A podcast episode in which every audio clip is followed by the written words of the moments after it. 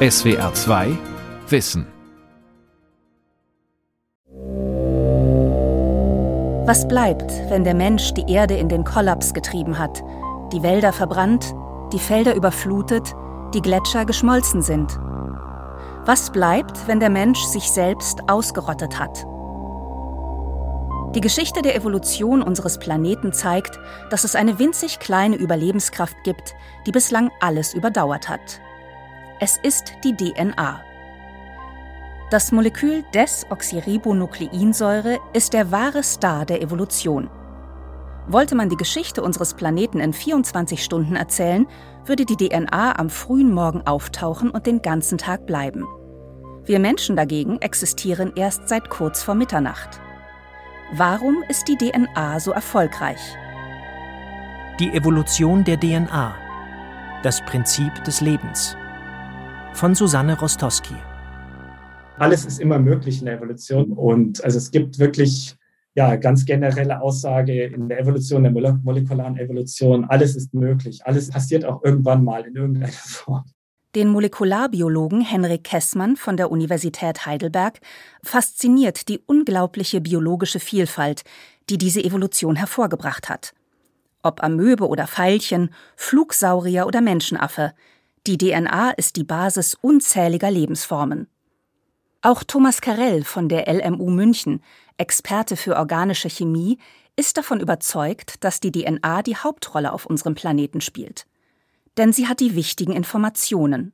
Organismen sind nichts anderes als Maschinen, Vehikel, um die Erbinformation möglichst effizient zu kopieren und durch die Zeit zu tragen.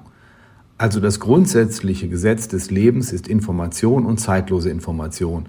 Wie bringe ich die Information über die Zeit? Antwort durch die DNA.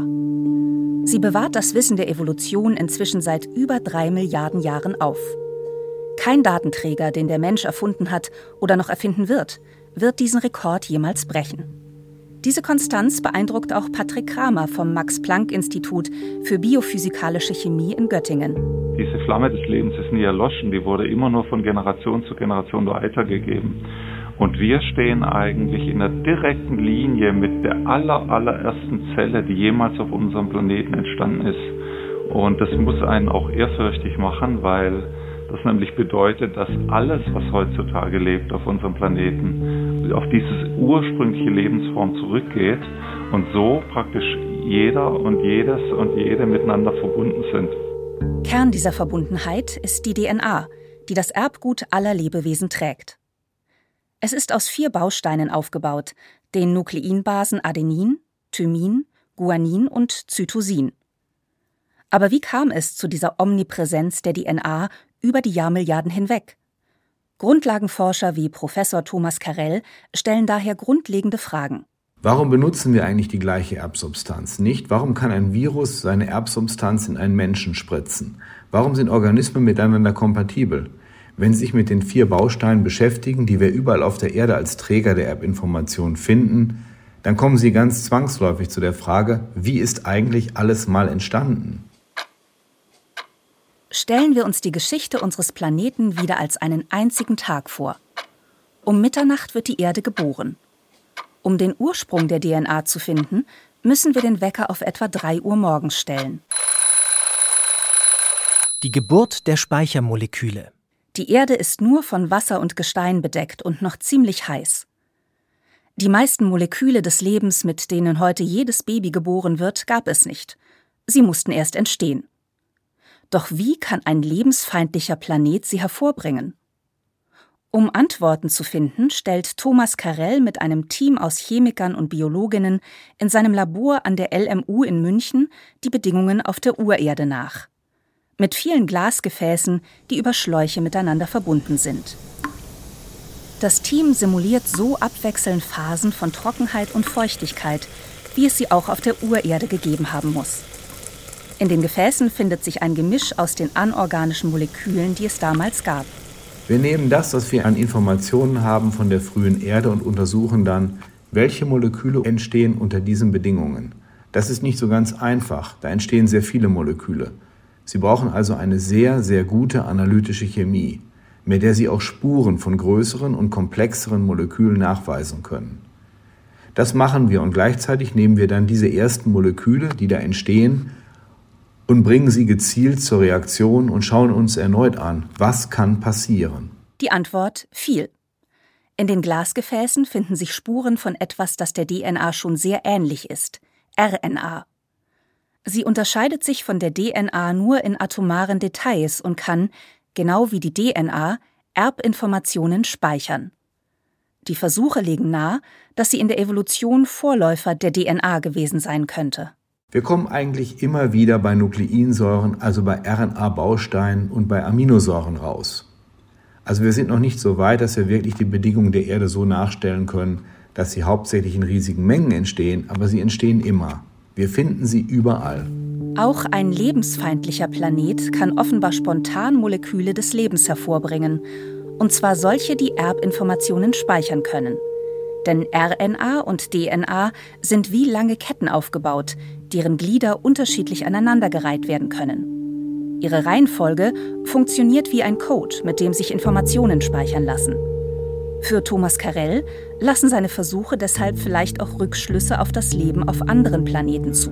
Wir sind noch nicht ganz am Ziel, aber wenn uns das gelingt, dann hätte man, glaube ich, starke Evidenz, dass es sich um privilegierte Strukturen handelt, die im Universum an ganz unterschiedlichen Stellen so auch entstehen können. Ob das tatsächlich auch auf anderen Planeten geschehen ist und sich daraus vielleicht sogar Leben entwickelt hat, wissen die Fachleute noch nicht. Doch immerhin für die Erde haben sie eine Vorstellung davon, wie die ersten Schritte in Richtung Leben verlaufen sein könnten. Doch wie ging es weiter?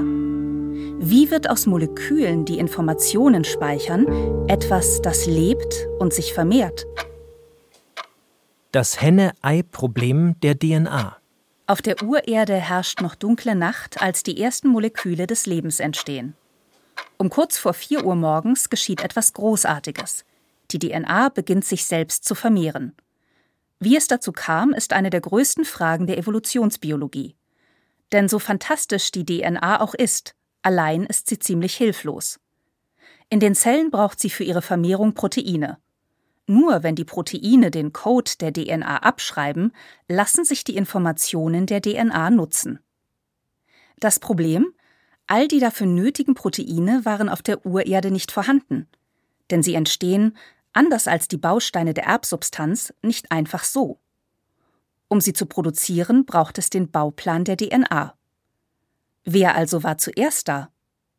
Weder für eine ausreichend komplexe DNA noch für die Proteine lässt sich das plausibel beantworten, gibt Professor Patrick Kramer vom Max Planck Institut für biophysikalische Chemie zu. Die Evolution der DNA war in dieser Form nur möglich, weil sie unter der Kontrolle ihrer eigenen Produkte stand.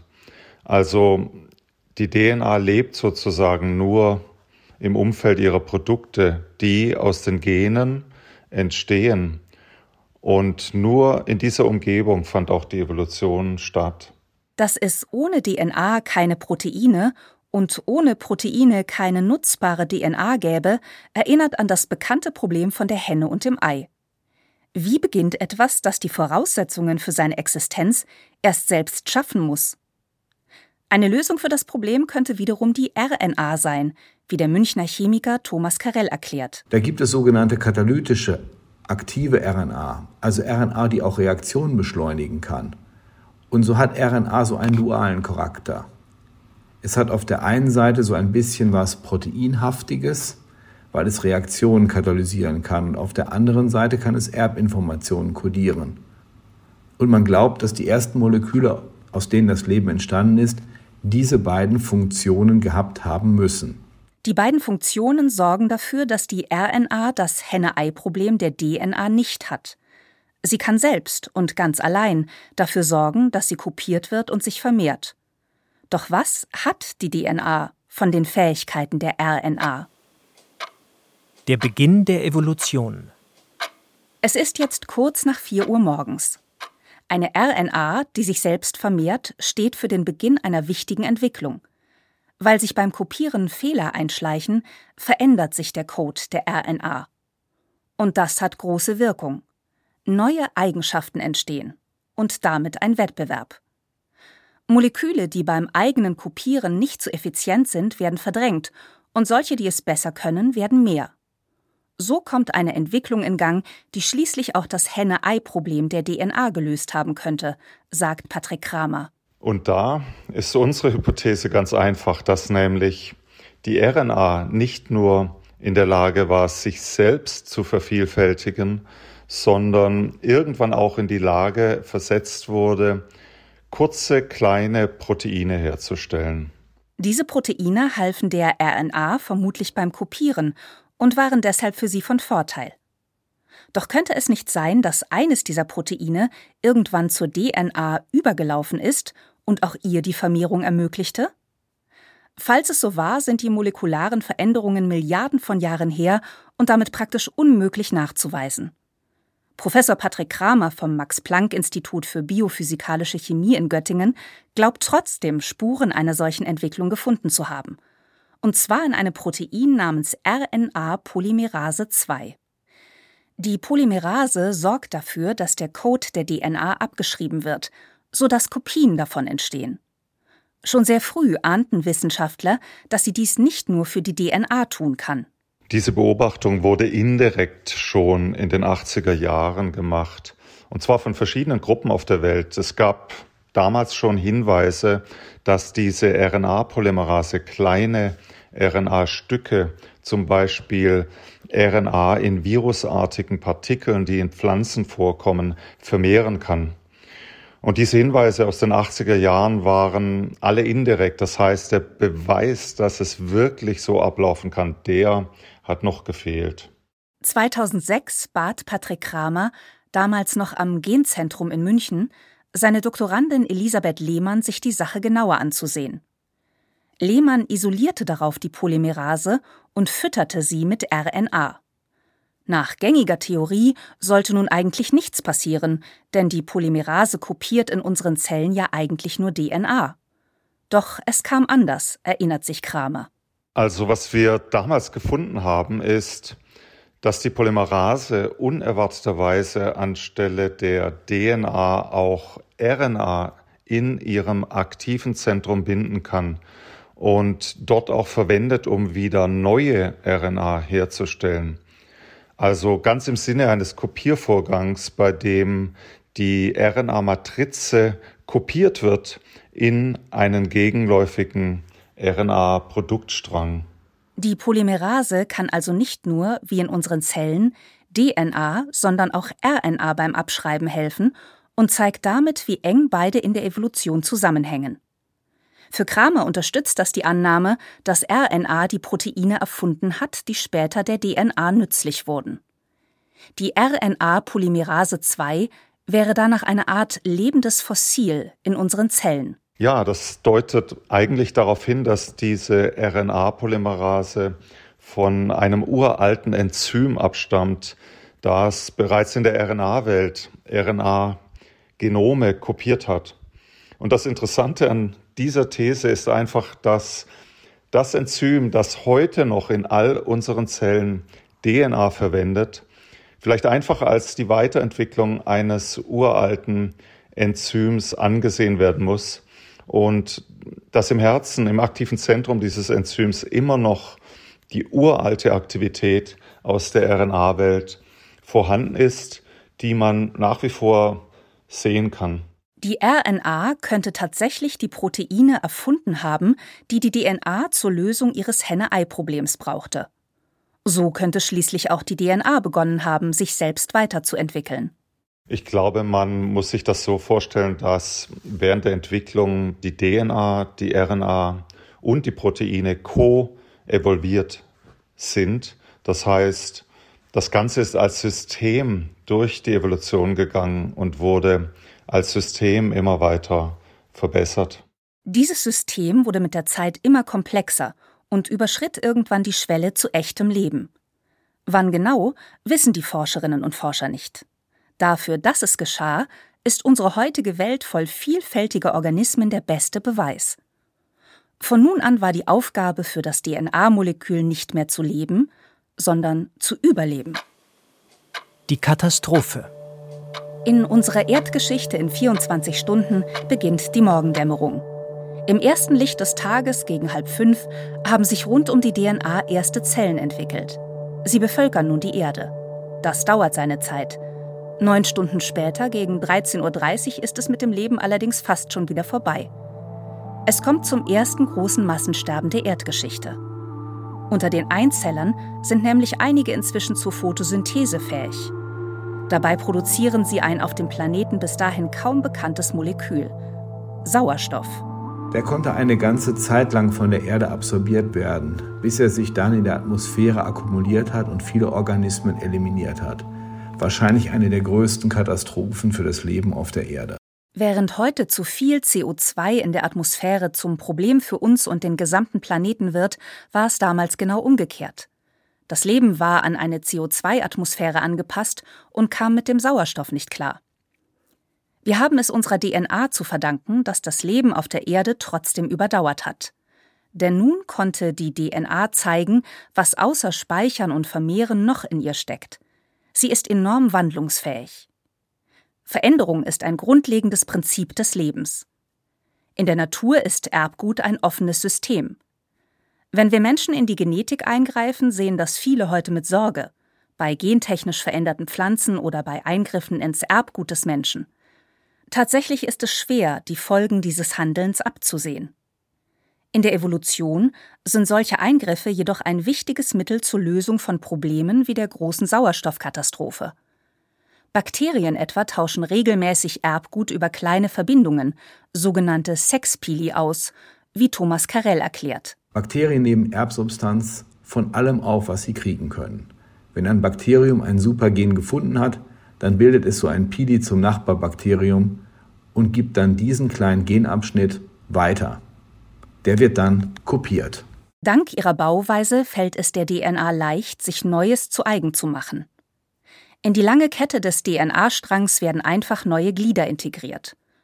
Auch der Molekularbiologe Oliver Weichenrieder vom Max-Planck-Institut für Entwicklungsbiologie interessiert sich dafür, wie in biologischen Gemeinschaften die DNA der einzelnen Mitglieder interagiert. Ein wichtiger Treiber dafür sind Viren. Sie brauchen einen Wirt, um sich zu vermehren und können dabei Spuren in seinem Erbgut hinterlassen. Viren sind ein unglaubliches Reservoir an genetischer Vielfalt.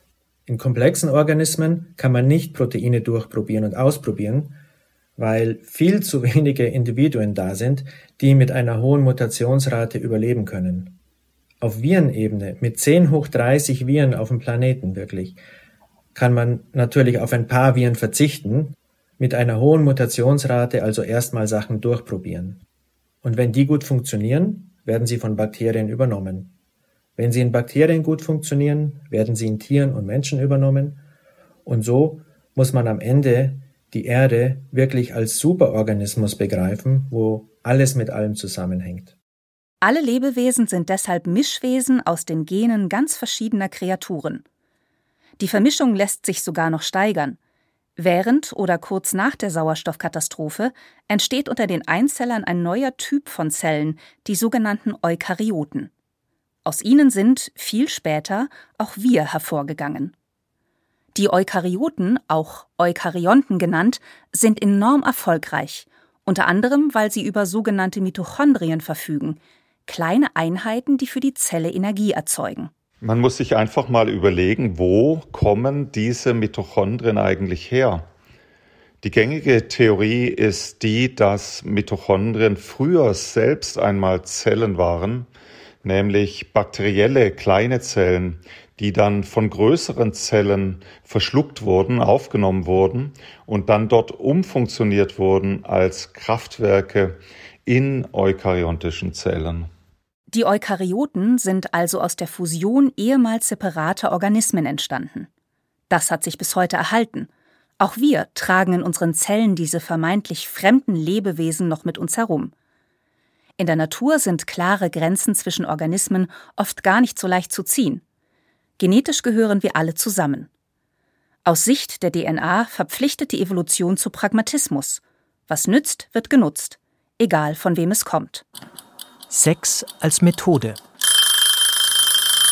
Die Eukaryoten sind es auch, die gegen 14 Uhr in unserer Erdgeschichte innerhalb eines Tages etwas Geniales schaffen.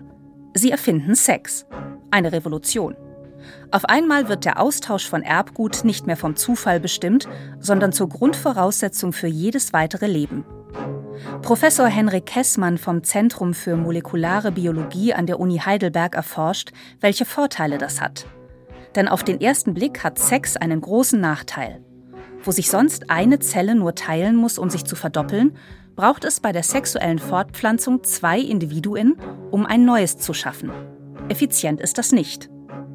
Doch vermehrt sich ein Individuum nur, indem es sich ständig selbst immer und immer wieder kopiert, gibt es irgendwann ein Problem. In der asexuellen Welt gibt es eine Linie sozusagen, wo dann nachteilige Mutationen sich einfach notwendigerweise ansammeln. Die können auch nicht mehr verschwinden. Die, die schlechten Mutationen kann, können diese Organismen nicht mehr loswerden.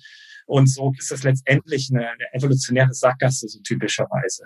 Einen Ausweg aus dieser Sackgasse bietet die Erfindung von Männchen und Weibchen. Bei den Säugetieren sind sie dadurch entstanden, dass ein Teil des Erbguts degeneriert ist.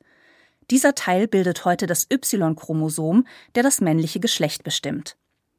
Seit es die zwei Geschlechter gibt, müssen sich zur Fortpflanzung zwei Lebewesen mit unterschiedlichem Erbgut treffen.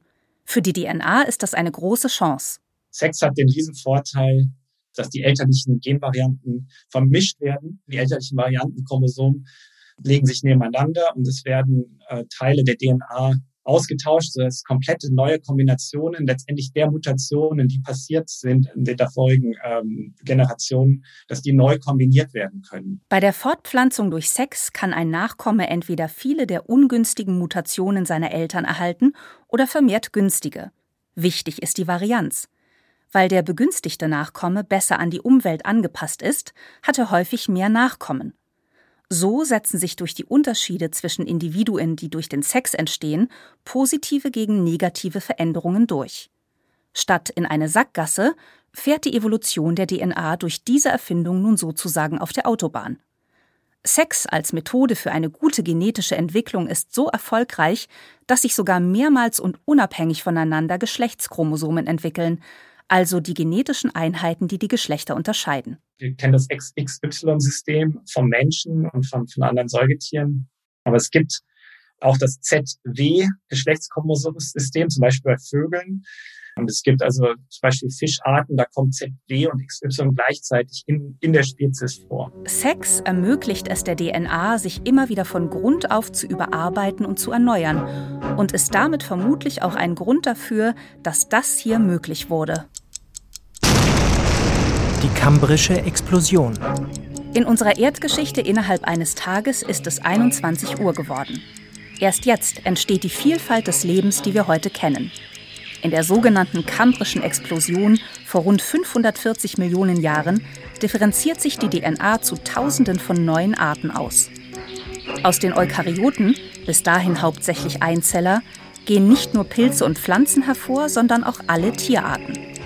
Der Mensch erscheint um 23.59 Uhr und 56 Sekunden auf der Bildfläche. Vier Sekunden vor Mitternacht.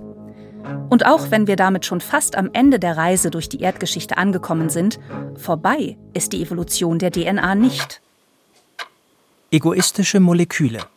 Molekularbiologe Oliver Weichenrieder vom Max-Planck-Institut für Entwicklungsbiologie in Tübingen weiß, dass auch im Menschen das alte Streben der DNA weiterwirkt, sich möglichst effizient zu vermehren. Bakterien, Eukaryonten und Lebewesen wie der Mensch sind aus Sicht der DNA nur die Umgebung oder sozusagen das Häuschen für eigensinnige Stücke DNA. Diese Stücke DNA haben sich im Prinzip nur die ganzen Gene besorgt, damit sie sich in diesem Häuschen vermehren können.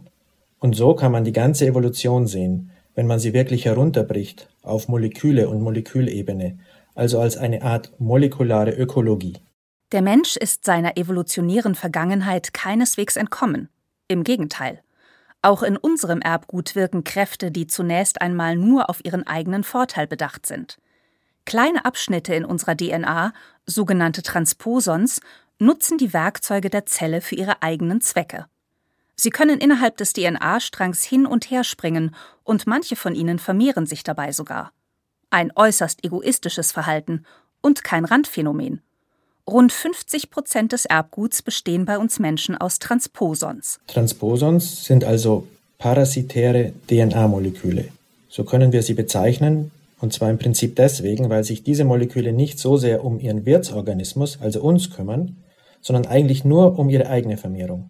Und diese Transposons sind dann erstmal nicht notwendigerweise förderlich, also sicher nicht in den kurzfristigen Zeiträumen eines Menschenlebens. Da kommt es eher zu Schaden oder zu Veränderungen, die in den meisten Fällen dann eher negativ sind. Doch wieso merzt die Evolution die kleinen Störenfriede innerhalb der menschlichen DNA nicht aus?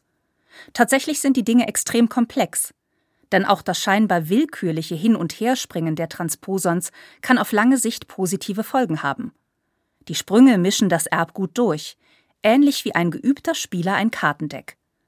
So entstehen neue Varianten, die unter Umständen besser an die Umweltbedingungen angepasst sind. Ein Mechanismus, den die Natur mitunter regelrecht auszunutzen scheint. Was wirklich super interessant ist, ist, dass die Umweltbedingungen auch beeinflussen können, wie hoch die Transpositionsrate ist. Es gibt ein Beispiel in Pflanzen, in der Ackerschmalwand, wo ein Transposon bekannt ist, das unter Hitzestress häufiger springt und wo die Transposition dann auch in Gene hinein stattfindet. So entstehen unter anderem auch Nachkommen, die Stresstoleranz begünstigen, sodass die Pflanze besser mit dem Stress umgehen kann. In diesem Fall erzeugen die Transposons Veränderungen, die der Pflanze nutzen. Ihr vermeintliches Eigenleben ist also nicht nur negativ für den Organismus, sondern zeigt, als System ist das Leben auf der Erde mehr als die Summe seiner Teile. Der Egoismus der DNA hat über 3,8 Milliarden Jahre hinweg trotz oder gerade wegen der sich oft widerstrebenden Kräfte eine Welt voller faszinierendem Leben geschaffen. Es ist 0 Uhr. Am Ende unserer Reise durch die Erdgeschichte in 24 Stunden ist das Leben auf der Erde faszinierend vielfältig geworden. Unter anderem hat es uns Menschen hervorgebracht, die vermutlich erste Art, die technisch dazu in der Lage ist, eigene und fremde DNA zu manipulieren. Eine Macht, die wir mit Umsicht nutzen sollten. Denn die DNA ist uns weit voraus. Während wir seit vier Sekunden existieren, weilt sie schon 20 Stunden auf diesem Planeten.